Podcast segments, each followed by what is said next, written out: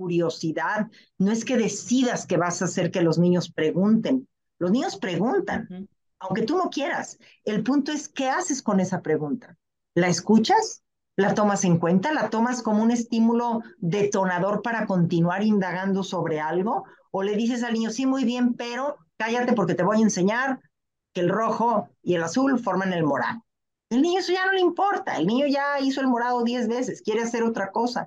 Y es trabajoso cuando hablamos de qué priorizar, tanto en una escuela como en una familia, porque parece haber tantos asuntos relevantes simultáneos.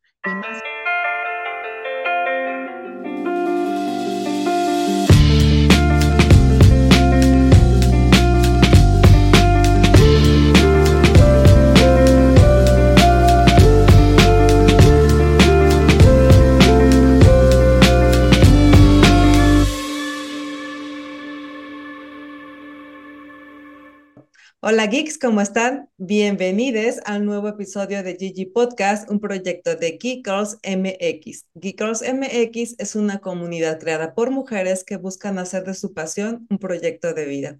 Yo soy Yani, hoy de co-host está Verónica Madrigal y de invitada tenemos una invitada que además de que queremos mucho, admiramos mucho, con una gran trayectoria, que seguramente muchos de ustedes ya la están reconociendo ahorita que la están viendo y si están escuchando en Spotify, pues váyanse a YouTube para que se quiten la duda. Vamos a platicar, obviamente, el tema de hoy obviamente está muy ligado a la educación y bueno, también la tecnología, la educación y la tecnología y las expectativas y bueno, muchas cosas que van a salir muy padres aquí. Pero antes de iniciar con, eh, nuestro episodio, quiero agradecerles a todos ustedes por seguir apoyándonos en este proyecto. Gracias por darle like, gracias por compartir y los que no se han suscrito, pues córranle, ahorita es el momento de ir a darle suscribirse a cualquiera de las plataformas en las que nos están escuchando y o viendo. También recordarles nuestras redes sociales, nos encuentran en todas partes como Geek MX y nuestra página web es geekgirls.com.mx. Les recomiendo que se vayan a echar una vuelta ahí porque como siempre les digo y no está de más que les recuerde, este no es el único proyecto que esta comunidad tiene. Hacemos muchísimas cosas más durante el año y puede que una de ellas o más de una les interese y bueno, toda la información al respecto está ahí en la página web. Y ya para finalizar con nuestra intro, pero no por eso menos importante, agradecer a nuestro querido patrocinador RSS, es la plataforma donde hospedamos este podcast, nos ayudan a distribuirlo y bueno, la verdad es que estamos muy contentas porque el servicio que hemos obtenido con ellos es totalmente de calidad, recomendable. Entonces, si tienen por ahí un proyecto y andan buscando una plataforma en donde necesiten hospedar su podcast, RSS es la opción.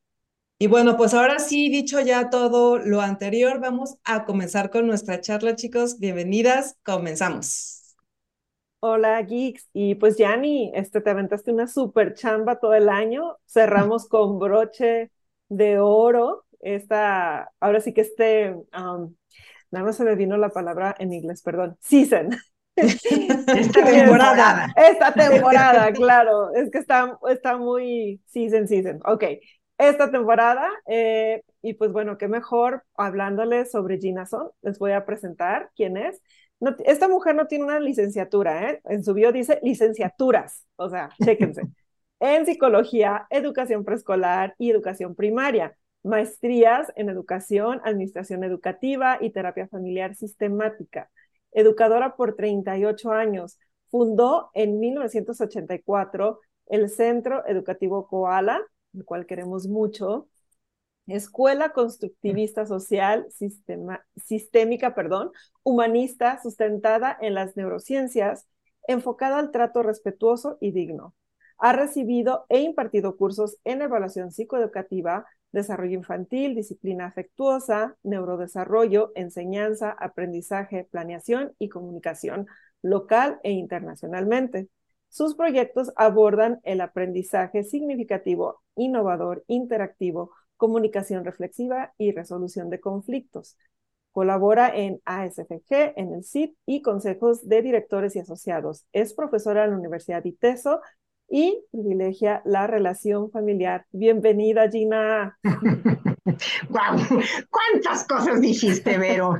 Y realmente, bueno, pues soy Gina nada más y una apasionada de la educación, como bien dijeron. Eso es lo que me hace levantarme todas las mañanas y vivir desde hace tantos años sintonizada con las niñas, con los niños, con sus mamás, papás, abuelos, abuelas, tíos, tíos, en fin, toda la comunidad que forma este espacio en donde trabajamos, que es una comunidad de la que ustedes obviamente forman parte, porque los egresados, Yanni, también son parte vibrante de todo lo que hacemos y de quiénes somos. Entonces, para mí es un privilegio estar hoy aquí con ustedes. Les agradezco muchísimo la invitación y estoy lista y dispuesta para conversar esta tarde.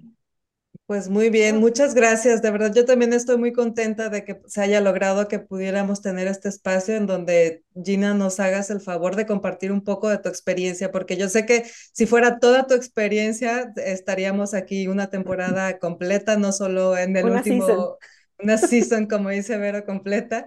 Este, pero de verdad, muchas gracias por venir a platicar con nosotros hoy. Tienes razón, este, somos toda una comunidad, la comunidad Koala. Yo, aunque mi hijo ya no está ahí en la escuela, me sigo sintiendo parte.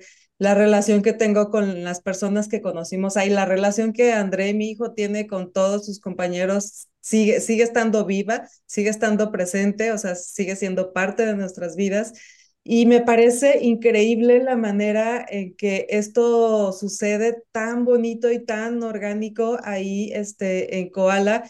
Y yo me pregunto, Gina, si, y vamos a empezar con la, con la charla, me pregunto si es tal como, como tú lo imaginaste que sería este proyecto. Si el día de hoy lo que, tú, lo que tú ves hoy, lo que te hace levantarte todos los días en la mañana, es eso que un día te imaginaste cuando empezaste con esta experiencia.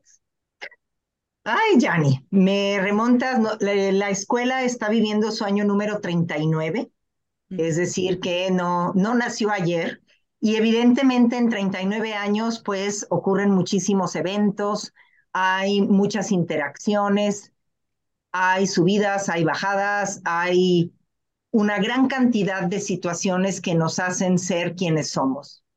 Mi historia en la educación se remonta, dice mi mamá, a cuando yo estaba en secundaria y después en la prepa.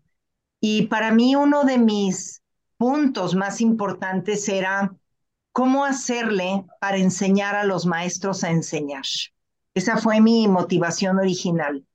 Y mucho de esto derivó de una relación significativa que yo tengo desde secundaria con un joven a quien pues yo desde muy, muy chico admiraba muchísimo, un joven para mí muy listo, muy capaz, y él no tenía las mismas calificaciones que yo tenía.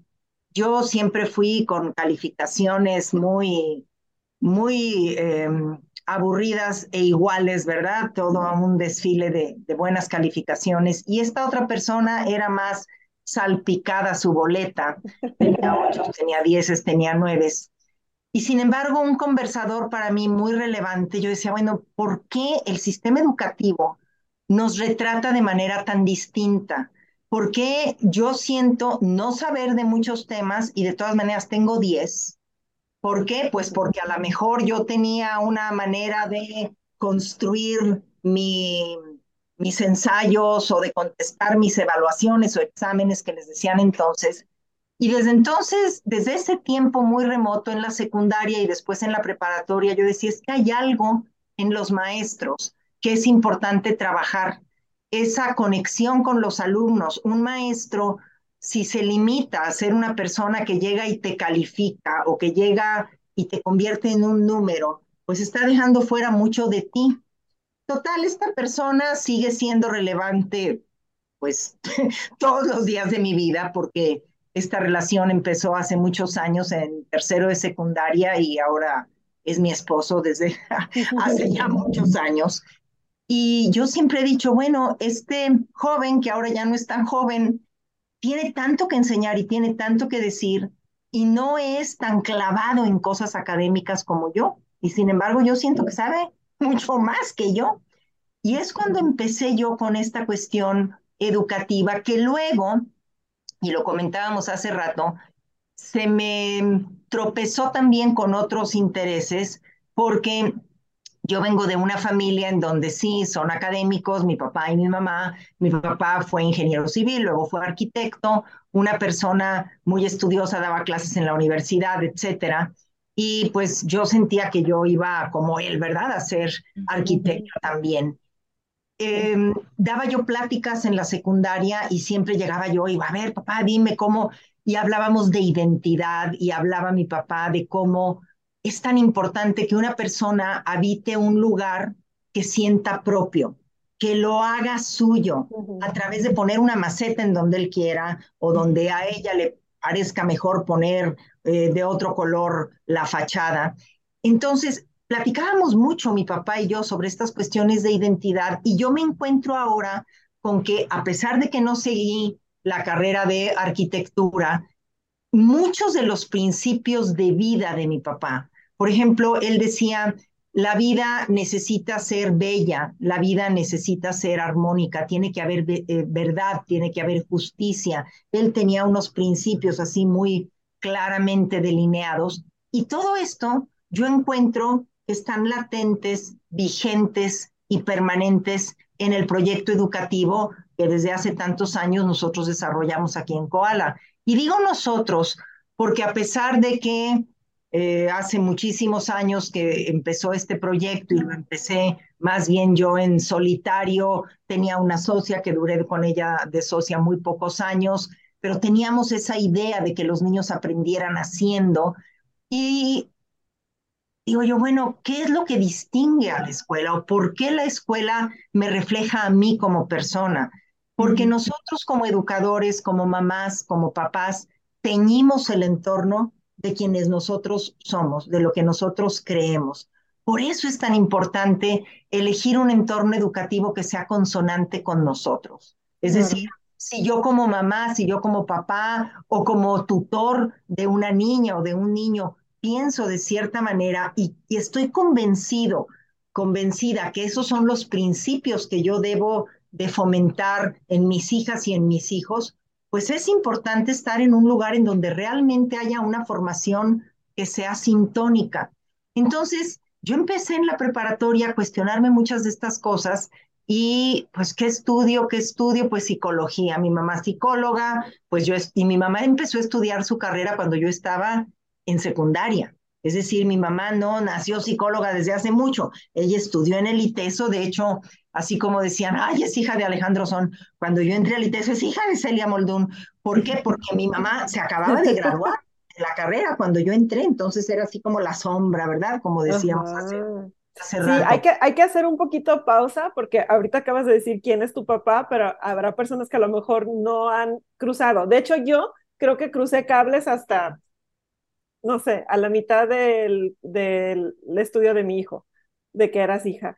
O sea, Gina es hija del arquitecto Alejandro Son, que si ubican o no, este, o quienes no ubiquen lo que él ha hecho en Guadalajara, pues básicamente, pues si ubican la Plaza, Plaza del Sol, es un proyecto de él, al igual que el Mercado Libertad, que yo muchos años lo conocí como Mercado San Juan de Dios, ¿no? Entonces, sí me puedo imaginar como hasta cierto punto la impresión o más bien mm, la presión de si vas a seguir o no los pasos de, tu papá, ¿no? Porque pues no solamente impactó a algunas personas de su generación, o sea, toda una ciudad, entonces, todo un estado, ¿no? Finalmente. Entonces, Gina, a mí me gustaría mucho saber, ok, platicabas con tu papá y todo esto y dices que, bueno, estudiaste algo de arquitectura, o sea, ¿sí entraste a la carrera de arquitectura o solamente... Platicaba, platicaba mucho con él de arquitectura y, y muchos otros temas. Tengo una hermana que sí es este, arquitecta, tengo un hermano que empezó a estudiar arquitectura y muy pronto se dio cuenta que no era su destino. Ahora es doctor en composición musical. Laura, mi hermana, sí es arquitecto. Tania, mi hermana, es psicóloga, tiene un doctorado en cuestiones educativas y psicoterapéuticas. Entonces, de alguna manera, los cuatro hijos, igual que mi mamá y mi papá, somos maestros. Y eso es algo muy interesante, maestros universitarios.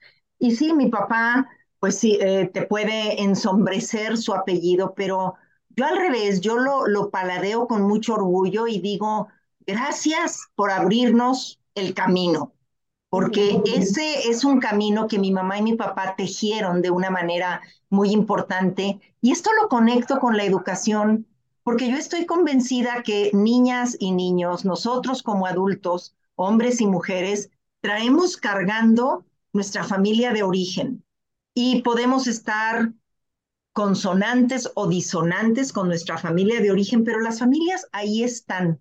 Y ese es uno de los trabajos muy importantes que vale muchísimo hacer, es, bueno, yo quién soy y cómo me conecto, no nada más con mis apellidos, somos mucho más que los apellidos, es lo que los apellidos simbolizan, es lo que significan.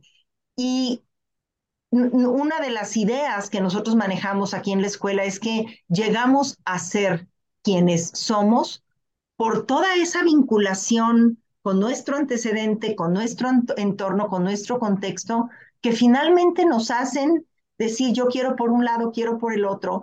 Y en la medida que como familia, mamás, papás, quienes estemos a cargo de los hijos, seamos sensibles a esa individualidad de nuestros hijos, en esa medida podemos facilitar, así como elegimos una escuela que sea consonante, los niños no nos escogen a nosotros como papás. Por eso tenemos que ser las mamás y los papás tan listos en escuchar a los niños. Hablabas al principio, Yanni, que íbamos a hablar algo de tecnología. Podríamos hablar de juego, de tecnología, del sueño, de la nutrición, de cómo los niños estudian, de cómo memorizan, de cómo deben de preguntar, ser curiosos, creativos, innovadores y un larguísimo etcétera. Pero ¿de dónde viene toda esa esencia de los niños. La esencia de los niños viene en gran medida de su familia, de cómo conviven con su mamá, de cómo platican con su papá. En la actualidad, hablando de tecnología, de qué tanto los videojuegos les ayudan, porque los, hay videojuegos formidables, pero también hay videojuegos que te limitan un tanto ese contacto con, las, con los vínculos, con la realidad interactiva con otras personas en edades muy sensibles. Entonces, hablar de educación, hablar de nutrición, hablar de tecnología, hablar del juego, hablar de la maternidad, la paternidad, está todo, se remonta todo o está todo trenzado a quién soy yo como mamá, yo quién soy como papá y qué tipo de modelo educativo, en quién quiero que se convierta mi niño y cómo puedo yo enriquecer un poco esa formación, porque yo no soy, no puedo decretar que, en quién se va a convertir mi hijo. Claro. Sí puedo ayudar a que ese camino, esa escuela que yo elijo, esos libros que él lee, esos videojuegos que él juega, esos amigos con quienes tiene relación, se hagan sintónicos, que yo piense en eso encontramos con mucha frecuencia y mucha tristeza que a veces vivimos el día a día sin reflexión, sin detenernos. En automático, sí. En automático. Y dices, no puede ser el carro que sea automático, pero yo no puedo ser automático. Ni menos en algo tan delicado como la educación de tus hijos o la formación de tus hijos. Sí. Y creo que tiene mucho que ver con el mentado presente. O sea, vivimos, ay, no hice esto, o tengo que hacer esto otro, o sea, nosotros como adultos, pero creo que justamente eh, uno involucrarse como en la educación de sus hijos te hace estar presente, te hace escuchar a tu hijo qué, qué inquietudes tiene, ¿no? De qué cosas te platican. Este, yo ahorita con el más pequeño traigo una situación que Gina bien conoce, que de de repente trae una mamitis muy fuerte, ¿no? Pero su punto crítico solamente es de casa a pasar la puerta de la escuela. Entonces, ¿qué empecé a hacer yo? Le creé un personaje que se llama Quito Cat y, es un, y tiene su mejor amigo que se llama Juanito y cada uno de ellos este, representan una parte que le está costando trabajo a él. Entonces, cada mañana avanzamos un episodio.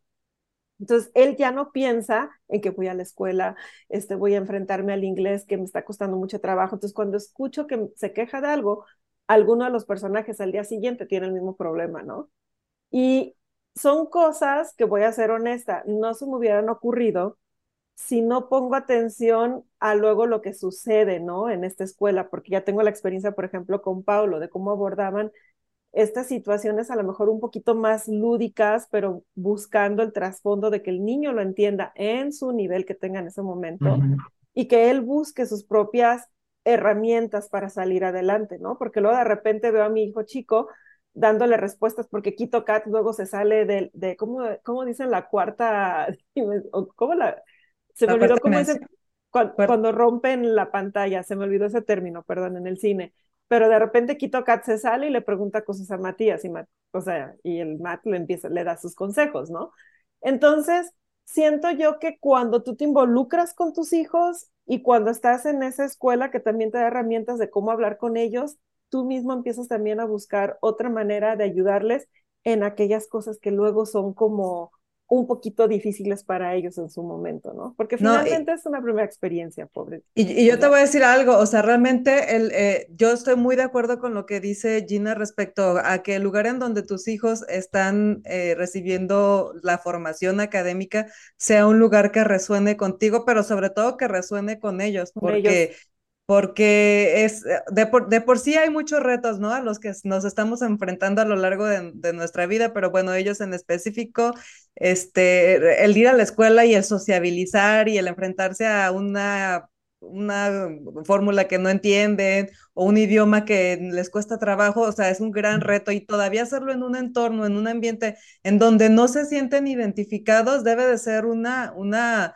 una locura que, que, no es necesario, pues, porque si los podemos, si por lo menos los podemos apoyar con eso, eso por un lado, y por otro lado, yo también quiero decir que no solamente es la, para mí, no solo fue la educación y la formación de André en Koala. Yo también de, alguna manera me formé y me eduqué como mamá en, en Koala y, aprendí muchas cosas y entendí muchas cosas que por supuesto me, favorecieron en su momento y me siguen favoreciendo hoy día a llevar una relación lo más sano posible con, con mi hijo. Por ejemplo, y, y es por eso que yo quería que habláramos, porque sé que Gina tiene mucha experiencia y sí, hay, mucho, hay muchos temas en donde sabemos que tiene que ver desde la alimentación, desde el sueño, de, o sea, hay muchas cosas de las que podía, podríamos hablar, que ya incluso lo había platicado con Gina, este, pero yo sí quisiera que nos dieras así como, como un panorama general, Gina, de, de cuáles son esas cosas importantes que, que, que como tutores, no vamos a decir solo como papás, sí como papás, pero bueno, como personas adultas a cargo de un, de un menor, son importantes que consideremos y, y, que no solo se reflejan en qué tanto aprenda o qué tan bien aprenda, sino en, en el resto de su vida y en, lo, en su seguridad y en pues en todos ellos. Qué, qué complejo, ¿verdad? Así que casi nada te pregunté. No, bueno, yo, yo pienso, Yanni que, eh, Ibero, que son si no nos cuestionamos y si no nos preguntamos eso, pues es que estamos eh, anestesiados y queriendo aplicar una fórmula. Yo empezaría por decir que ser mamá, ser papá, ser tutor, ser acompañante del desarrollo de un niño, de una niña, de un joven, implica, yo les digo a mis alumnos en el ITESO, vamos a vivir viviendo. No vamos a vivir nada más viendo pasar el horizonte. Es cada día, ¿quién soy? Porque somos versiones diferentes de uno mismo. No es lo mismo mi primer hijo que mi hija o que mi segundo hijo, o si yo estoy estudiando, o si yo estoy viviendo en pareja, o si ya me separé, o si tengo una nueva pareja, eh, eh, o tengo una nueva actividad laboral. Es decir, a veces pensamos que los únicos que tienen cambios son nuestros hijos porque por supuesto que nosotros vemos a un niño chiquito que tiene un año, que está empezando a balbucear, y luego lo vemos a los tres años, que dice enunciados lógicos y, fluidos, y pensamos que los niños cambian mucho. Pero en esos dos años yo también cambié, y a lo mejor cambié tanto como el niño. Mi desarrollo cerebral está presente todos estos estudios nuevos en neurociencias, hablando de adolescentes, que tocamos el tema muy brevemente el otro día, Yanni, los adolescentes antes se pensaba que era un paréntesis en la vida que tenías así como que tomar aire y como buzo que no, no darte cuenta porque era horrible y los, adolescentes adolecen de control, adolecen de buenos modales, adolecen de, de todo, todo les hace falta y entonces hay que cancelarlo. es una de las etapas de mayor creatividad. Es cuando hay un desarrollo neuropsicológico muy importante, donde los niños tienen mucha energía, mucha capacidad de trabajo, donde ellos necesitan mucho descanso y necesitan cierto tipo de nutrientes.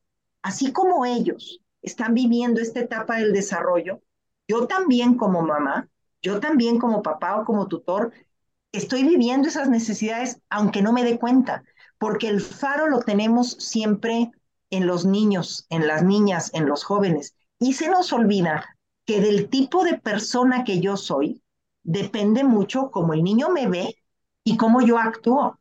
Yo les digo mucho a los maestros en muchos de los cursos que doy, a ver, ¿cómo quieres que la gente se refiera a ti? Vamos a suponer que están escribiendo tu epitafio, ya te moriste, ¿qué quieres que digan de ti? Fue una persona cariñosa. ¿Qué tan cariñosa eres? Fue una persona paciente, fue una persona X. Entonces, esa parte de darnos el tiempo para aceptar que no nada más las niñas, los niños y los jóvenes están pasando de una etapa a otra, sino yo también, y cómo mi etapa de desarrollo coincide con etapas de desarrollo de mis hijas y de mis hijos. ¿Qué pasa cuando yo estoy perdiendo la línea o cuando yo tengo menor condición física y mi hija está escultural y yo digo, ay, ¿qué pasa, verdad? Me recuerda mi falta de juventud, por ejemplo. Y eso tiene que ver con las etapas que desde el punto de vista psicológico esto ocurre. Hay ciertas etapas en donde puede haber más choques o más fricciones entre cierto grupo de edad de jóvenes y cierto grupo de edad de mamás y de papás. Entonces, lo primero, si tú me dices, bueno, ¿qué, ¿qué, deberíamos nosotros como mamás y papás? No hay una fórmula, pero para tener una vida más satisfactoria. Yo no puedo vivir siendo una mamá así, quiero niños tranquilos y niños que calm down y el niño que respire, pero yo estoy como maraca. Pues claro que yo reflejo en la niña o en el niño o en el joven toda esa ansiedad o esa depresión o esa preocupación que tenemos los adultos, que además la justificamos y la justificamos con razón porque el que no se ocupe de situaciones de salud, de seguridad, de el calentamiento global y etcétera, pues es como si estás anestesiado. Nosotros reflejamos a los niños mucho de cómo nos sentimos. Y no es raro notar que cuando nosotros recibimos un niño con un déficit de atención, observamos a la mamá, observamos al papá o al tutor o a quien se haga cargo de su crianza y dices, pues con razón. El niño opta por no poner atención porque no lo dejan hablar, porque es una manera de sobrevivir a un entorno. Por eso nosotros como psicólogos, como educadores, tenemos esa obligación sistémica de darnos cuenta cómo están actuando todos los engranes alrededor de las niñas y de los niños. Y los engranes más importantes están en casa. Yo les repito mucho el porcentaje. Nuestras niñas y nuestros niños, por lo menos en una primaria, pasan aquí el 14% del tiempo de un año. 14%. El 86% del tiempo están en otro lado. Están en el parque, están con su papá, con la mamá, en el cine, en la clase de taekwondo, de pintura de piano por la tarde. Es decir, el tiempo, matemáticamente hablando, si dividimos el día en horas y en el año multiplicamos las horas, el tiempo que nosotros como escuela tenemos para incidir en los niños es un tiempo pequeño. Y en ese micro porcentaje necesitamos enseñar cuestiones de matemáticas, de geografía, de historia, además de preservar la autoestima del niño, además de ver cómo son sus interacciones. Y eso hace muy compleja la relación en las escuelas y hace indispensable una relación sólida, una relación fluida, que no quiere decir que todo vaya perfecto, pero una relación conversacional, interactiva, productiva, con quienes se hacen cargo de los niños. Entonces, ese es el, en nuestra opinión como escuela, ese es el primer paso que nosotros debemos dar. Darnos cuenta yo cómo estoy como mamá, como papá, como tutor, cómo están, en qué etapa de desarrollo están mis hijas, mis hijos, en qué etapa estoy yo y cómo esta escuela favorece o no el que yo pueda continuarme desarrollando como una persona de quien yo me sienta orgullosa. No me debo de sentir orgullosa nada más de mi niña o de mi niño, de mí. ¿Cómo me siento yo hoy? Y lo que nosotros encontramos en las entrevistas es que es más común delegar todo esto en los otros. ¿Cómo está el otro? ¿Cómo está la maestra? ¿Cómo está el abuelo? ¿Cómo está el maestro de tal cosa? Pero ponernos un espejo puede ser muy amenazante, porque vivimos en una cultura en donde estamos acostumbrados a ver hacia afuera y a ver los déficits, ¿no? Lo que le falta a esto, lo que le falta al otro. Y se nos olvida que a nuestras niñas y nuestros niños lo primero que debemos reconocer es lo que sí hacen, lo que sí tienen. Y todo lo que les hace, eh, se les hace difícil, lo que les hace mucho ruido a la hora de aprender, tenemos que enseñarlo con base en sus fortalezas, no con base en sus debilidades. Si eso queremos con los niños, pues es obvio que lo, vamos a enseñar nosotros con el ejemplo.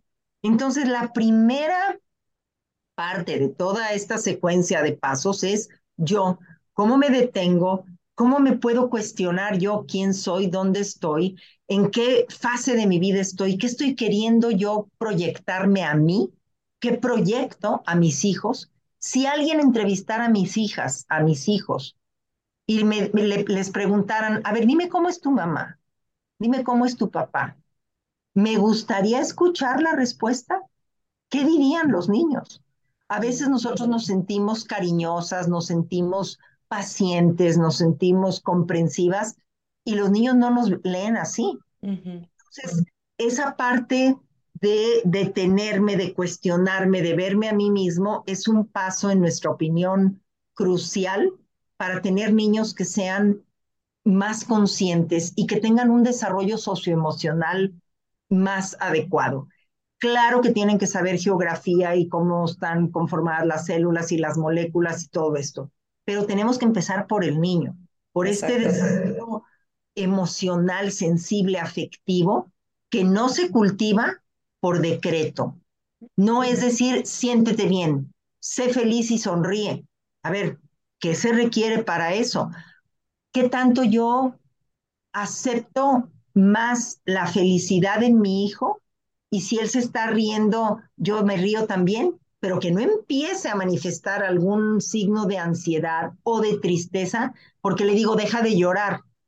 O este, y cómo con eso yo anulo no la risa o el llanto, sino una parte de la persona, que a mí no me gusta que me lo hagan como adulto, entonces tampoco se lo tengo que hacer al niño. Y es muy complejo hablar de todo esto. Es un, es un engranaje muy sutil y muy lleno de elementos que nos lleva a la persona. La educación tiene que ver con personas. Hay inteligencia artificial, hay muchas maneras de aprender, sí, ese es tema de otra conversación, pero somos personas en primer lugar sensibles, que tenemos toda una serie de, de posibilidades de aprendizaje. Si como mamás y como papás empezamos por ahí, si cada noche registramos hoy cómo estoy, cómo me pudo ver mi hijo, cómo me vio mi colega, cómo me veo yo, es un paso muy importante que al rato lo conviertes en algo más automático, no, no, tiene que ser una cuestión mecánica, pero esa fluidez que queremos en la crianza con las niñas, con los niños, con los jóvenes, la necesitamos primero rescatar nosotros. Y lo que nosotros encontramos es que muchos crecemos así como temblando, ¿verdad? O sea, eh, vamos a la carrera, vamos corriendo, no nos ajusta el tiempo para nada. Y los niños, claro que se dan cuenta de eso. No nos creen cuando le decimos, no pasa nada, relájate. Pues, ¿cómo que relájate, verdad? Si me estás... Sí, te estoy viendo. sí.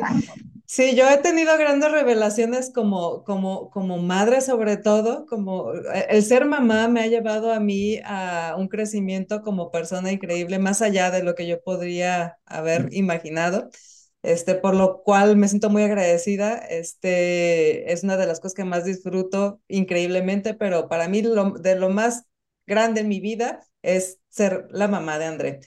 Y, e, y, eso me ha llevado, por ejemplo, a tener este, grandes revelaciones. Una de ellas, y te voy a decir dos que tuve ahí en Koala. Una fue justo eso, André es en muy buena medida un reflejo de mí.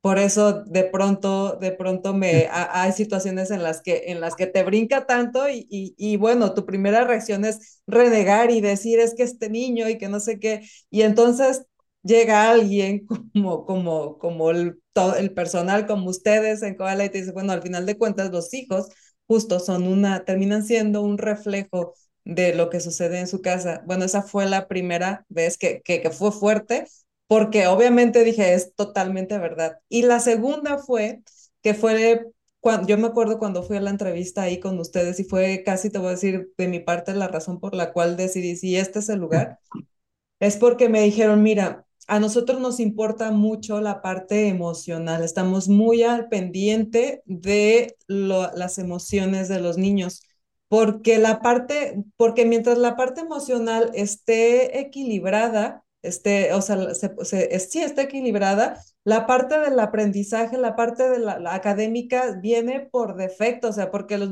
justo los niños están en una etapa en donde no hacen otra cosa más de que aprender, o sea, es su, su naturalidad.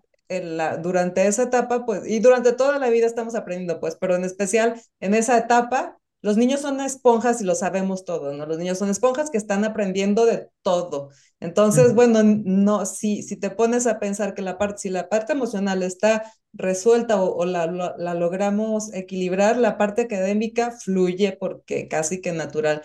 El día que me, que me dijeron eso ahí en Koala, dije, sí, esta es la escuela que yo quiero para mí, porque me hizo totalmente sentido y, y tienen razón, o sea, soy afortunada porque con, nunca he tenido problemas en cuestión de, de, de, académicos con, con André, pero sí los retos han sido más en la parte emocional y, y fueron y han sido, te digo, lo siguen siendo una gran herramienta para, para poder superar esto. Y, y, y sé que no solo soy yo, porque Em, hice muy buenas amistades ahí este, en la escuela y tengo amigas que todavía están, incluyendo a Vero y muchas más que todavía sus hijos están ahí en, en Koala. Y cuando hablamos, hablamos respecto a lo mismo. O sea, creo que es algo que, que caracteriza pues a, eh, la comunidad de Koala.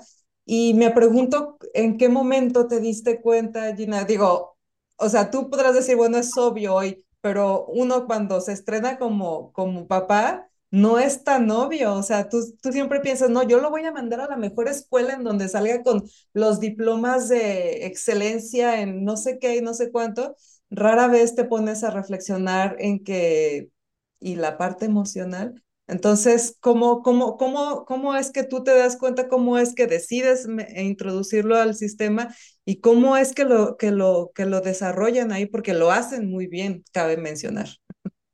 Y, también, y le quiero sumar un poquito a esa pregunta, Gina, porque luego también me imagino que la SEP tiene como que ya ciertos reglamentos, ¿no? Entonces, si a lo mejor tú vienes como con algo más innovador, este, cómo funciona esa parte, ¿no? O sea, cómo metes a este sistema que es como medio cuadrado de, oye, sí, pero vamos evolucionando en esta parte, ¿no? Platícanos sobre eso, Gina. Ay, ay, ay, es una pregunta muy, muy, muy compleja de, de responder. Primero, Yanni, de lo que tú decías, así como que cómo, cómo nos dimos cuenta o cómo lo... No, no creo que haya habido un... O sea, la idea de la formación integral, el desarrollo armónico e integral, es la manera como nosotros describimos la escuela. Es un desarrollo en todas las áreas y el que te guste la música no está peleado con que te guste la lectura o las matemáticas o el básquetbol. Es decir, esa, esa integralidad que integra, valga la redundancia en el uso de los términos. Una cosa es que haya varias áreas y otra cosa es cómo no es una cuestión multidisciplinaria, sino interdisciplinaria, que no es lo mismo. No es que haya muchas cosas, sino que eso que hay, esos engranes, puedan estar como la maquinaria más fina de un reloj suizo, como cada uno de los dientitos tiene su lugar y si uno de ellos está averiado, se altera toda la secuencia. Quizá uno de los puntos es el énfasis en, en, en, la persona, que eso pues tiene que ver con lo que mencionaba yo hace un rato de la identidad, aquellas conversaciones que yo tenía en secundaria con mi mamá y con mi papá, en donde mm, eh, mi papá me decía, las personas necesitan sentirse bien. Y tú como arquitecto, el mismo trabajo te cuesta hacer algo bello que algo feo. Pero lo bello hace sentir bien a la persona. Y cuando la persona se siente bien, reacciona de una manera diferente, así se siente mal. Mm. Algo tan sencillo como eso es algo que escuchas todo el tiempo. El trato. El trato se aprende con el trato. Cuando a ti te tratan de una manera respetuosa, cuando a ti te tratan de una manera considerada, eh, por ejemplo, en el tema de la disciplina, que es un tema del que se habla mucho, em, golpear a un niño, gritarle a un niño, sangolotear a un niño, decirle palabras altisonantes, ofensivas, o eres torpe o eres incapaz, eso denigra al niño completo. No es algo que se quita como la mugre con agua y jabón, es algo que se te va permeando, se te va metiendo. Cuando una niña o un niño crecen con estas aunque no lo toquen, aunque no lo golpeen o le jalen las orejas o el cabello, pero con estos mensajes de que tú no eres una persona que vales, pues entonces sientes que no vales. Y yo pienso que en lo, eh, yo pues en lo personal soy muy afortunada de venir de una familia, de una mamá y de un papá respetuosos con la persona. Las historias de ellos también son importantes. Es decir, cómo fue la infancia de mi papá, cómo fue la infancia de mi mamá, cómo ellos convergieron, cómo se convirtieron en pareja, cómo decidieron los hijos. Y a lo mejor si entrevistas a uno de mis hermanos, tienen una visión distinta de la misma pareja de papás. Pues sí, porque yo como mayor me tocó una versión diferente de mi papá y de mi mamá, pero yo de ellos aprendí ese valor a la persona, y me parecería como, como salir a, escalar una montaña llena de huizapoles sin zapatos. O sea, la parte emocional la traes puesta, la traes incorporada, como traes incorporada la sexualidad, como traes incorporados tantos elementos de curiosidad. No es que decidas que vas a hacer que los niños pregunten. Los niños preguntan, aunque tú no quieras. El punto es, ¿qué haces con esa pregunta? ¿La escuchas? ¿La tomas en cuenta? ¿La tomas como un estímulo detonador para continuar indagando sobre algo? ¿O le dices al niño, sí, muy bien, pero cállate porque te voy a enseñar que el rojo y el azul forman el morado? El niño eso ya no le importa, el niño ya hizo el morado diez veces, quiere hacer otra cosa. Y es trabajoso cuando hablamos de qué priorizar, tanto en una escuela como en una familia, porque parece haber tantos asuntos relevantes simultáneos. Y más ahorita, como mamás de niños jóvenes, ustedes dices, bueno, ¿en qué me centro? ¿En cuánto duerme? ¿En qué come? ¿En con quién se junta?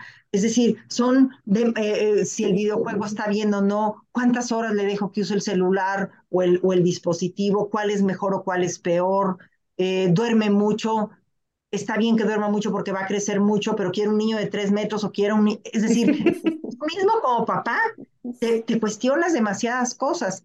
Y lo primero es la persona, es decir, una persona que tiene consigo esa posibilidad de decir dónde estoy y cómo me siento.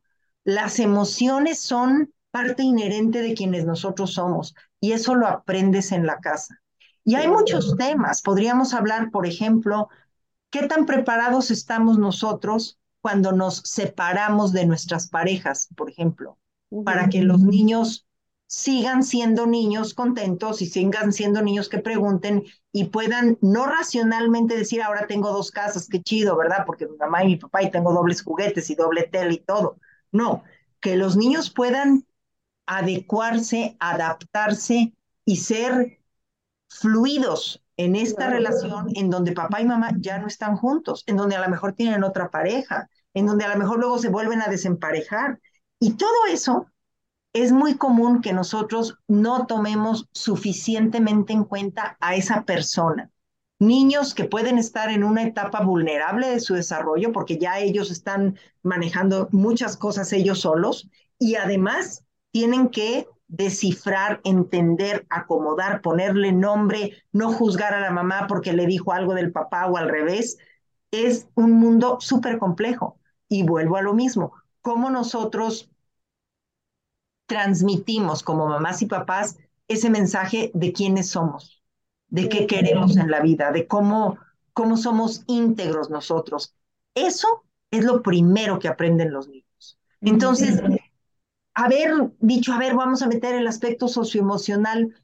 México, en la actualidad, con la nueva escuela mexicana, ha ido cambiando sus, e, el énfasis. Mucho de lo que es la reforma educativa actual, la nueva escuela mexicana, es un reform, una reformulación de muchos conceptos que si tú lees a personas que escribieron sobre educación en el siglo XX, en el siglo XIX, esos principios en muchos lugares del mundo, ¿desde cuándo? ¿Desde cuándo en algunos países se medita? Desde hace años. ¿Desde cuándo en muchas culturas se considera que el respirar, puedes ver a miles de niños en un patio escolar en ciertas partes del mundo, inhalando y exhalando? Y alguien puede decir, están perdiendo el tiempo. No, no están perdiendo el tiempo. Y eso no es de ayer. Tiene años haciéndose. Entonces, el énfasis en la persona, el énfasis en el bienestar es como el ABC. Si nosotros como educadores, y en educadores incluyo mamás, papás, tutores, todos quienes tenemos ese privilegio y esa oportunidad de estar en contacto con los niños, si nos hiciéramos todos un poquito más conscientes de que mi yo, la manera como yo estoy hoy vibrando, va a impactar como mi niña, como mi niño lo va a estar haciendo también, quizá entonces yo tomaría el volante de mi vida de otra manera. Y no son cosas tan trabajosas. Pequeños movimientos traen grandes repercusiones positivas. Si nosotros privilegiamos lo que el niño sí hace, lo que el niño sí es capaz de resolver, nos vamos a dar cuenta que cada niño es único y especial. Estamos en un sistema que busca homogeneizar. Tienes que saber multiplicar y sumar y escribir y esto en cierto grado escolar. Pero no todos los niños lo logran al mismo tiempo, ni lo logran igual. Y las escuelas acertamos y nos equivocamos. Y hay niños con quienes fluimos muy a gusto y jamás hay una situación. Y otros niños con quienes parece que no hemos ido al proceso de afinación. Bueno, y eventualmente arrancan. Es una labor de ajuste continuo. Si esto lo sumamos a una estructura de vida, los niños necesitan saber que hay una cuestión predecible, que yo voy a, levantarme y voy a tomar agua y me voy a lavar los dientes y me voy a lavar la cara o me voy a bañar, me voy a vestir, voy a limpiar mis tenis, voy a meter algo a la mochila y luego a la lonchera y voy a prepararme el refrigerio y luego voy a llegar a la escuela y luego voy a regresar por mi mamá o papá. Esa predictibilidad, esa... Em, rutina. Rutina. Es, es un hábito Puede ser una rutina en algunos casos que a veces le tenemos miedo, ¿no? No, es que lo voy a hacer como un robot. No, la, el cerebro necesita también patrones de conducta. Los niños necesitan comer en ciertos momentos, necesitan saber qué se espera de ellos. El punto es cómo les hacemos saber eso que se espera de ellos. Si yo soy una persona amable, cordial o soy una persona que asusta al niño, el miedo es un sistema de enseñanza fabuloso en cuanto a que es muy rápido y se obtienen resultados casi inmediatos. Si yo asusto al niño, el niño hace lo que yo quiero. Queremos niños asustados. Queremos niños que actúen por temor y muchos sistemas familiares buscan esto y lo logran. Y hay niños que marchan, pero por la raya, y parecen muy educados. Ahí nos vamos a discutir otro tema, ¿no? Que es realmente ser un niño educado. Pues que era el, sistema que, bueno, a nosotros nos tocó un poco el sistema de, de, de a, nalgadas y a castigos y porque lo digo yo y, y firmes y, y, ahorita ya no es tan así, pero e, en el pasado era, era lo, que, lo que, de la manera más común en la que se educaba por... miedo muchas veces por falta de, de tener otros recursos. Sí, sí, sí. Eh, eh, es, es muy raro. Sí he tenido yo en tantos años entrevistas con papás que, que dices, o con mamás, que parecería como si disfrutan de dañar a sus hijos. Pero es rarísimo, es rarísimo, porque hasta en el mundo animal tú lo ves y no animal viéndolo como algo menos importante, al revés, es como algo que está engranado en, el, en los seres vivos, este, en los animales, en las personas, el que quieres, quieres estar bien, quieres que las personas estén cercanas a ti. Entonces, los papás muchas veces podríamos incurrir en una serie de comportamientos que dañan a los hijos y ni siquiera nos damos cuenta. Y si tenemos una relación eh, así distante con los niños, en donde decimos tú allá y yo acá, pues entonces no te percatas. Y, y tú le preguntas al niño si está contento y te dice que sí, pero ese lenguaje del sí no es realmente un reflejo de cómo el niño está. Sí, yo, yo este, platico con el más pequeño, le dije, a ver, este, Matías, del 1 al 10, ¿cómo calificas el desempeño de tu mamá? 10, está bien. De vez en cuando estoy checando con él como para saber cómo se ha sentido, especialmente en las épocas donde lo veo que está trabajando mucho más y que lo veo que, pues que le está sufriendo, ¿no? Porque hay veces que sí me tengo que portar más fuerte porque pues ya probé el, ay, mijito chulo, todo va a estar bien, la, la, la, la, la, la, porque pues luego se agarra más de ahí, ¿no? Y necesito que sea valiente, pero sí tengo en cuenta que coincide con los retos de la vida que yo estoy llevando a nivel trabajo, ¿no? Entonces, por supuesto que son espejos. Y una cosa que quería como comentar, Gina, con respecto a lo que estabas diciendo, eh, siento que creo que nuestra generación está aprendiendo a convivir más con los hijos, con los niños, por lo menos los que tenemos ahorita hijos, ¿no? Pero eh, es triste ver de repente mucho hate en redes sociales cuando le toca a una mamá viajar con un recién nacido, cuando va otra mamá con niños a un restaurante, en donde realmente como familia con bebés pequeños o niños pequeños, sí te sientes excluido de, de, de la sociedad porque no hay tolerancia, no hay empatía aún lo suficiente como para entender que todos fuimos niños en alguna ocasión, todos fuimos esa personita que hizo el berrinche, que se vomitó, que se sintió. No, yo no, yo siempre me portaba bien. Pero lo que es más interesante es los mismos papás, como antes mencionabas, que a veces no hay conciencia de cómo un niño puede percibir lo que estás diciendo. A mí me da mucha tristeza cada vez que hay un día libre que los papás digan, bromeando o no bromeando, Dios mío, ¿qué voy a hacer con mis hijos? Este, digo, qué, qué violento, qué violento que tu hijo te escuche, que, que no sabe qué hacer, o sea, ¿cómo? ¿Cómo es tu casa? O sea, yo al contrario digo, bendito Dios, no tengo que levantarme más temprano y, ¿no? Todo va a fluir así. Claro que me hacen berrinchar a veces y enojar y o ellos hacen sus berrinches, pero ¿sabes? O sea, gozo que estén aquí. Otra cosa es que yo hago planes con ellos eh, basado en lo que ellos quieren. Y observo que a veces los papás hacen planes basados en lo que a ellos les gusta y que los niños se ajusten. Entonces, tenemos que aprender a ser más empáticos con lo que un infante le gustaría, o sea, ¿cómo es el mundo del infante? cómo platica, qué dice, qué realmente le llama la atención. El, el, del adolescente es otro, ¿no? Entonces, yo ahorita estoy como súper gozosa como mamá, porque me estoy dando la oportunidad de conectar con mi niña interior, ¿no? Con el más pequeño, y luego como que, y lo voy a decir así tal cual, sanar otras cosas del adolescente con el adolescente.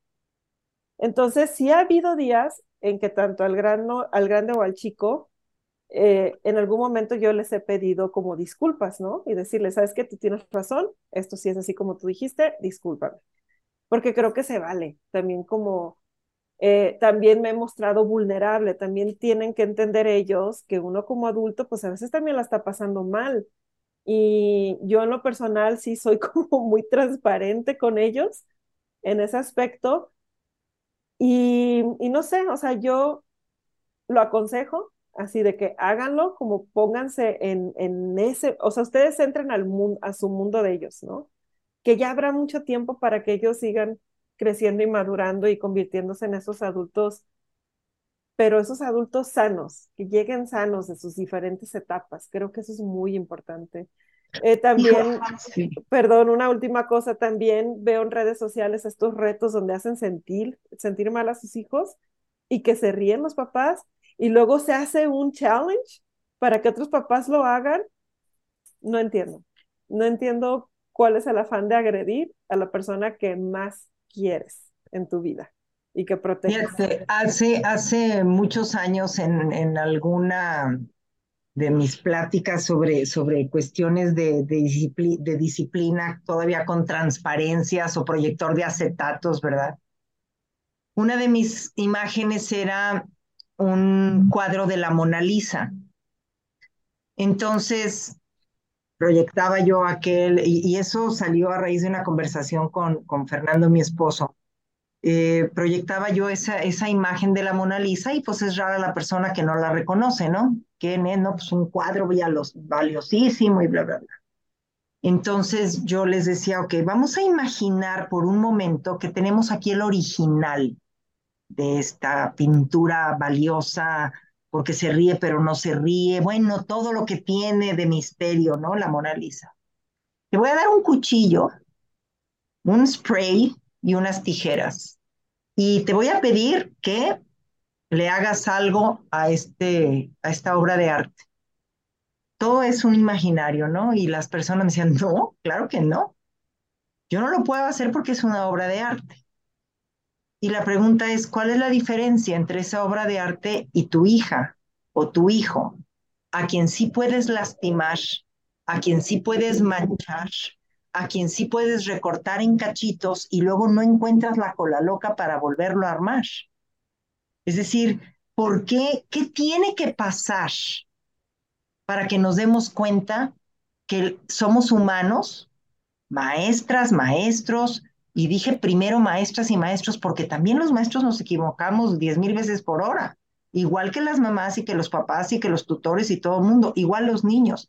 Pero esta humanización en donde dices, si este es mi mayor tesoro del mundo, es mi Mona Lisa, ¿verdad? O mi escultura favorita, o mi Picasso, o mi lo que sea, ¿cómo me puedo yo atrever a dañarlo? Cuando nosotros le gritamos a un hijo, cuando nosotros le decimos de una manera denigrante cualquier narrativa, lo estamos haciendo como una pasa. Y por más que nosotros hidratemos la pasa, nunca se volverá a convertir en una uva.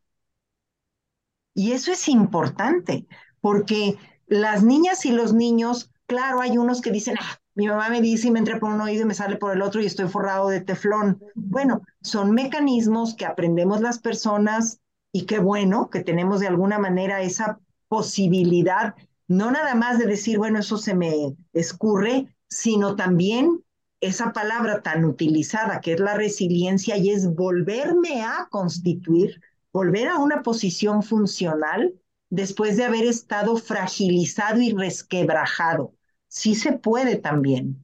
Hay personas que lo logran de una manera independiente, hay personas que necesitan medicamentos, hay personas que necesitan procesos terapéuticos profundos y largos, y se vale, qué bueno que tenemos esos recursos de personas externas que nos pueden ayudar a pensar. Eso es lo que hacemos los psicólogos, ayudar a pensar, ayudar a ver otras veredas, otros caminos. Eso es lo que deberíamos hacer los papás. Decir, ok, ¿tú hacia dónde quieres ir y cómo te puedo yo facilitar o ayudar y no para ponerte un tapete rojo donde no te tropieces. Ya te caíste, te doy la mano y adelante. Pero tiene que ver mucho con la conceptualización de la infancia y de la juventud. La infancia no es esa etapa en donde los niños son unas marionetas que nosotros necesitamos moldear y mover para, para que, como bien decías, Vero, para que se ajusten a nuestros planes, para que hagan lo que nosotros no hicimos, para que ellos sean auténticos reflejos de todas mis omisiones. Todo lo que yo no pude hacer, pues ahora que lo haga mi niño. A lo mejor va a hacer algunas cosas como el burro que tocó la flauta sin pensarlo. ¿Por qué? Porque le estás diciendo, mira, yo hubiera querido tocar el piano y el piano me encanta y, a lo mejor al rato el niño dice, ah, pues el piano está bien chido y yo también quiero tocar el piano. Y es algo que me gusta, que me da satisfacción. Pero sí es esencial eh, en ese gozo que tú comentas de, de ser mamá. Gozas ser mamá porque te reconoces como una persona sensata y sensible, en primer lugar sensible, y darte cuenta que no eres perfecta como mamá, no eres perfecta como hija, como hermana, como amiga, como nada, no somos perfectos, y nuestros niños tampoco. Y no tienen que pasar cosas catastróficas, eso es lo que yo cuestiono muchísimo a, las mamás, a los papás y a todos. ¿Por qué? Cuando alguno de nuestros hijos puede estar en una situación de extrema vulnerabilidad por algo, de salud o alguna condición socioemocional, familiar o escolar, entonces sí van a ver la versión mejor de mí misma. Entonces sí me convierto en su mejor apoyo y en su mejor todo. Pues eso debería de ser todos los días. Y de una manera en donde me sienta bien conmigo, que es donde empezamos, esa cuestión de la identidad, esa cuestión de decir, si yo me escucho, entonces estoy en mejor situación de escucharte a ti. Em, el otro día veía yo un, un video que, que me, me, recomendó Rafa, el maestro de música, y me pareció excelente, de esos de Aprendiendo Juntos de BBVA, que tiene de repente entrevistas muy interesantes. Buenas, sí. Y eh, esta eh, psicóloga española, decía, bueno, dice, es que todo mundo vamos a cursos para aprender a hablar. Para siempre nos dicen que hay que ser asertivos y que el volumen de voz y que no te muevas demasiado y que el ¿Cuántos cursos para aprender a escuchar sí. hemos tomado? ¿Cuántas veces nos hemos preguntado si no nada más te estoy oyendo, sino de verdad qué tanto te estoy escuchando? Y a lo mejor esa escucha transformadora, porque escuchar y observar a nuestros niños, y a nuestros hijos o a nuestras hijas, nos transforma de manera esencial. Y eso es lo número uno. Si yo tuviese limitado mi posibilidad de decir algo a los papás de lo que así como mi wish list para, uh -huh. para los papás ideales, yo les diría, escuchemos a los niños. Ya con eso. Escucharlos con apertura, escucharlos con amor, con cariño, con, con un afán genuino de conocerlos. No. Y te vas a dar cuenta que mi hija hoy o mi hijo hoy es diferente a la que fue hace seis meses o la que va a ser hace un año, y ahora tiene otros amigos que hay como que no me gustan, o ahora ya está viendo un videojuego, o ahora me dice que tiene novio, qué barbaridad, o que tiene novia, ya me quiero medio morir. Bueno, yo también fui un adolescente, yo también fui un niño que le decía al otro, corta la verdad y ya no quiero saber. Es más, la cortabas hasta con los hermanos y luego volvías a, a, a chocarla. Esa parte de no ser tan de, de, extremos y de no querer sobre todo ser un dron de nuestros hijos. O sea, esos drones que te están siguiendo. Los, siguiendo. los niños se caen y se levantan, los niños tienen secretos también tienen áreas en donde no le dicen a mamá o a papá algunas cosas, y no quiere decir que no nos tengan confianza, porque tú también los tienes, porque hay situaciones que a lo mejor tú las escribes en tu diario o se las dices a una persona con quien tienes mucha confianza. Nosotros no podemos ser amigos de nuestros niños, de nuestros hijos. Somos padres amigables, somos padres cariñosos, amorosos, buenas escuchas, pero no vamos a hacerle nosotros una confidencia al niño como se la vamos a hacer una, a una amiga o a un amigo sobre cualquier tipo de tema. Y eso es un punto bien difícil que se confunde mucho. Es que ser buen papá equivale a que el niño me diga todo o que yo le diga todo. No vamos a, eh, yo les digo, overwhelmear a los niños, ¿verdad? No, no los puedes sobresaturar. Los niños son niños, tienen un, un rango de, de escucha cuando yo empiezo a darles un sermón de todo, el niño ya no me está escuchando. Así como yo necesito dosis escuchables de, allá hacia acá, también de aquí hacia allá. Y a veces el silencio enseña más que muchas palabras. O las Ellos, acciones. Sí, lo que yo hago. Sí, sí. Uh -huh, sí. Son demasiados temas los que ustedes me Sí, provocan. no, no. Pero no, es súper que... interesante porque finalmente vamos a pensar, ¿no? Eh, a, a, grandes eh, a grandes dimensiones, ¿no? O sea, date cuenta que tu hijo es el, el ser humano futuro de este, de este planeta, de esta nación, que puede ser el que encuentre la solución a alguna problemática, o sea, eh, yo me acuerdo cuando nosotros nos decían en la primaria, ustedes son el futuro de México y no sé qué tanto, ¿no? La graduación de sexto año yo sentí mucho peso sobre los hombros. Yo dije, ay, Dios mío, pues, ¿qué les pasa, no? Este, pero digo, ahora como mujer adulta, eh, entiendo a lo que se refiere y sí creo que hay mucho del apoyo de los papás, ¿no? Eh, ¿Qué tantas herramientas le das a ellos para autorreconocerse? Eh, ¿qué, ¿Qué es? Porque tal cual como dijiste hace un momento, nadie es perfecto. Pero qué padre que tu papá note cuáles son las cosas que no te salen tan bien y que te diga, mira, cuando te pase esto, ¿sí lo ves? ¿Sí lo ves? Sí, ok, podrías hacer esto. O sea, tan simple como eso, como te doy herramientas, hijo, para que puedas llevar la vida y que seas responsable pues de tus actos y no, no se las estés echando a alguien más porque eso es lo que hacemos de repente, o sea, las personas que vamos a terapia, ya vimos una, o sea, todas y cada uno de los detallitos que le echamos la culpa a alguien más y que no, que eran, eran tus canicas, no eran las de la otra persona, eran las tuyas. Y entonces, así los niños, ¿no? De una manera a lo mejor chistosa, en juego, pero que se vayan haciendo pues conscientes de eso. Sí, sí y, y es este, mm, no es imposible sí, sí se puede, sí se puede tener una relación respetuosa, fluida, con altos y bajos, como todas las relaciones en la vida, pero sí se puede ser respetuoso con los hijos, que ese es un punto para mí muy importante. Cuando una niña o un niño están a cargo de un celular en la tarde o en una comida familiar están mejor en un videojuego que escuchando a la abuela o al abuelo. ¿Qué tiene que pasar? ¿Qué me tendrá que reclamar mi niña o mi niño dentro de N años cuando la abuela ya no esté? Y yo ya no le pueda preguntar, oye, ¿tú a qué jugabas? O oye, ¿tú por qué hacías esto tal, de, tal o cual manera? ¿Por qué trabajabas en eso? ¿Por qué estudiaste tal cosa?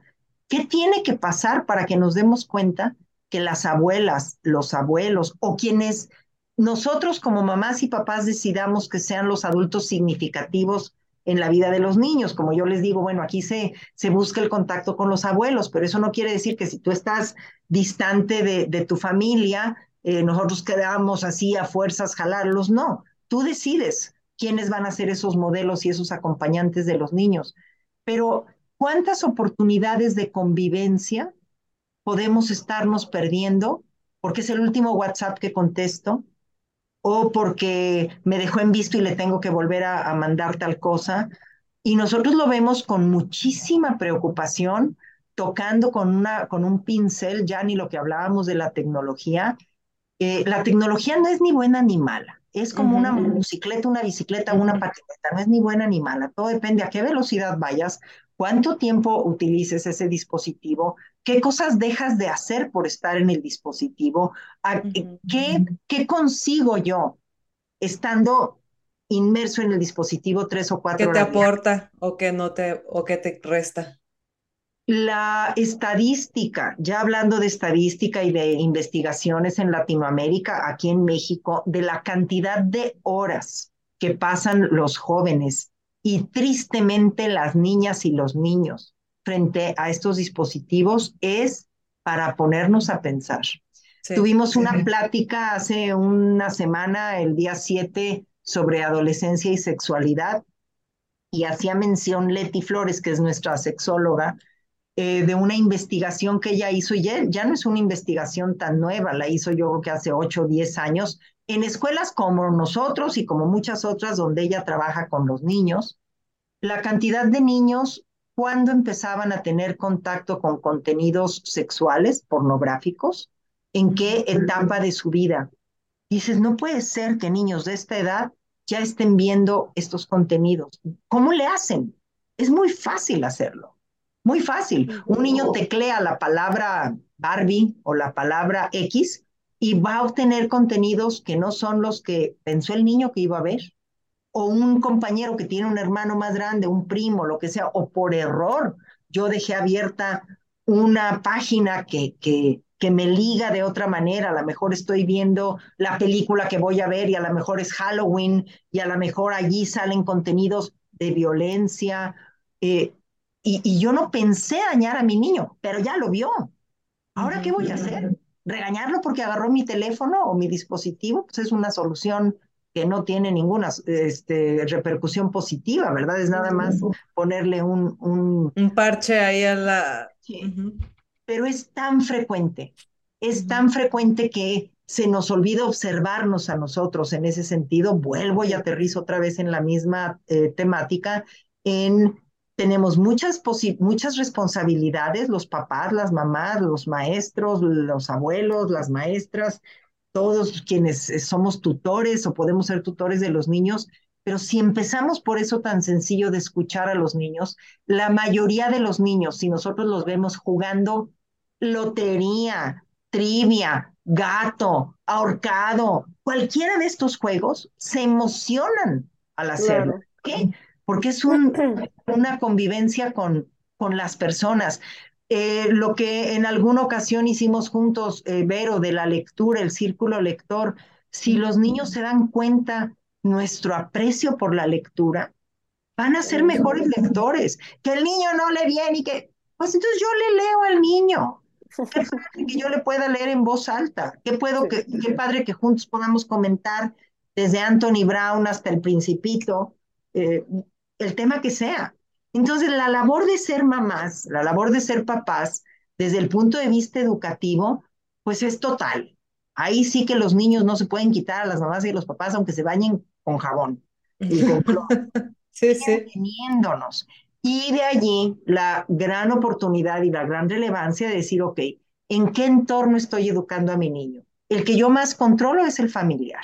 ¿Por qué lo controlo? Porque yo estoy ahí, porque yo tengo esa posibilidad de regular, de adaptar una serie de factores para que mi niña y mi niño crezcan con los desafíos que son propios a su edad. Desafíos en todos los sentidos. No se trata de meterlos en una burbuja de cristal, Luego vienen las escuelas y luego el mundo más amplio, porque ustedes como mamás de jóvenes adolescentes tienen también esa enorme posibilidad y responsabilidad de decir con quién se junta, porque sí, hay niños que tienen otras experiencias y otras expectativas que pueden ser muy seductoras para mis hijas o para mis hijos.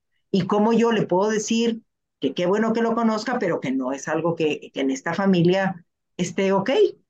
Y esos límites amables, cariñosos y en tiempo, como dice Leti, me encanta que lo diga, más vale una hora antes hablar de algún tema que un minuto después. Más vale. Oye, es que no me ha preguntado, tú saca el tema. Ya sabes que el niño tiene que estar, eh, a lo mejor ya le ofrecieron algo, alguna sustancia, tú ya tienes esa intuición, no me voy a esperar a que me pregunte, yo ya lo sé, pues actúo en consecuencia. Y eso, escuchar y observar. Eso sería, yo creo que la médula de todo lo que podríamos resumir hoy en esta conversación. En esta charla. Cómo nos escuchamos y cómo los escuchamos a ellos también. Sí. Ahorita que dijiste esto de Leti, es, sí es cierto, yo, yo tomé con ella uno de los talleres que estuvieron dando de sexualidad eh, y me acuerdo que yo le hice la pregunta de que, oye, ¿y cuándo es tiempo de que yo empiece a hablar con mi hijo de este tema? Y ella, y justo me respondió eso, pues más vale una hora antes que un minuto después, porque en el minuto después que, que tú te tardaste, él ya se metió a ver, sabe Dios qué cosas. Y, y, y, seguramente lo que tú le enseñas, por lo menos se lo enseñas con la intención de educarlo, de ayudarlo, y lo que él encuentre por allá, vete a saber con qué intención se lo, se lo encuentra o con qué intención está expuesto. Entonces sí, me quedó muy, muy grabado en esa charla, esa, ese dicho. Y bueno, pues sí, ya se nos pasó la hora, ya se nos pasó hasta más de la hora, porque la verdad es que Gina, podríamos platicar aquí toda la noche contigo de este tema que yo creo que a las tres nos interesa de, diferentes maneras y de maneras similares también, pero porque las tres somos mamás y porque además tú te dedicas a la educación y por muchas cosas es un tema que nos interesa pero pues bueno, el tiempo ya se nos vino encima. Entonces, este, pues obviamente agradecerles por estar en este episodio a las dos, de verdad ha sido una plática muy enriquecedora. Pero por supuesto no nos podemos ir sin que nos dejes, Gina, eh, la manera en que nos podemos seguir contactando contigo, con Koala o en donde queramos encontrar más información, por favor, redes sociales, página web, lo que tengas como medio de contacto. Bueno, nosotros eh, somos el Centro Educativo Koala, como tal nos encuentran en Instagram, en Facebook, nuestra página web se llama igual, Centro Educativo Koala. Estamos ubicados en Guadalajara, en la zona de la Minerva, en Morelos 2282, para ser más precisos. Somos una escuela preescolar y primaria en donde nuestro principal foco de cuidado y de cariño son las niñas y los niños. Y como las niñas y los niños no están aquí por generación espontánea, sino por mamás y papás y tutores y personas que los adoptan y que los guían, pues todos formamos esta, esta red, esta comunidad em, amorosa y afectuosa en donde tenemos ese mismo fin, que los niños aprendan haciendo, que aprendan con el ejemplo, que aprendan equivocándose porque están con personas quienes nos equivocamos, que somos nosotros también, y esa humanización del proceso educativo nos puede hacer que podamos sentirnos, como dijimos hace rato, sentirnos orgullosos de quienes nosotros somos y en quien nos estamos convirtiendo. La versión de mamá que fuimos, cada una de nosotros con los hijos de tan diferentes edades que tenemos, cuando nacieron nuestros niños y ahorita, pues somos otra persona. Y qué suave, qué suave que podamos seguir estando cercanas, cercanos a nuestros hijos. Alguna vez en algún taller o en algunos cursos que daba yo a, papás en secundarias, me decían, ah, bueno, es que lo bueno es que ya llegamos a secundaria y ya. Así como que no. Yo les decía, mira, te voy a poner una analogía que a lo mejor ni conoces por la, la edad tan joven de las mamás y los papás. Les decía, en la antigüedad, hace años, en los hoteles, por ejemplo, había unos conmutadores que tenían como unos cables, ¿verdad? Y había una telefonista así como con los audífonos que tiene y ponía unos y ponía otros y ya prendían los focos. Digo, así es la vida de una mamá y de un papá conforme los niños van cumpliendo más años. Todos esos focos son todos los asuntos que tienes que estar atendiendo. Todos van a estar flasheando al mismo tiempo y son rojos o son amarillos o son verdes o azules o del color que sea, todos se tienen que atender. Y a lo mejor tienes que respirar profundo mientras contestas una llamada y le dices, espérame tantito, pero finalmente la vida es compleja.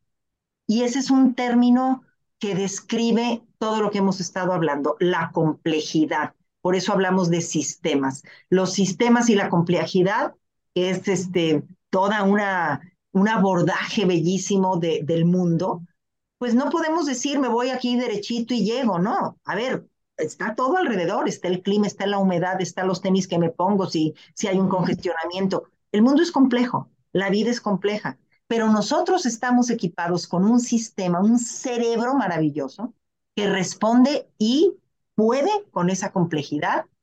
Y como dice Mago, podemos con eso y más.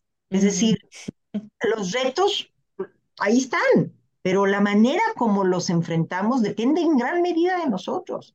Y nosotros decimos, y no porque sea un slogan, el sí se puede, sí se puede, sí se puede ser mejores padres, sí podemos aprender mejor, sí podemos recuperarnos después de los resbalones. Y para eso estamos aquí, para seguir conversando sobre lo que más nos apasiona, que son nuestros hijos, nuestros, nuestras hijas, y este maravilloso quehacer de ser educador, educador mamá, educador papá, educadora en todo el sentido de la palabra, toda la comunidad. Y muchas gracias por haberme dado esta oportunidad. Gracias. muchas gracias a ti. Pues muchas gracias y gracias a los que se quedaron hasta el final del episodio. Eh, les recordamos nuevamente nuestras redes, Geek MX en todas partes, nuestra página web geekgirls.com.mx. Gracias, de verdad gracias. Nos vemos en el siguiente episodio. Bye bye. Gracias. Bye bye. Gracias, gracias, gracias.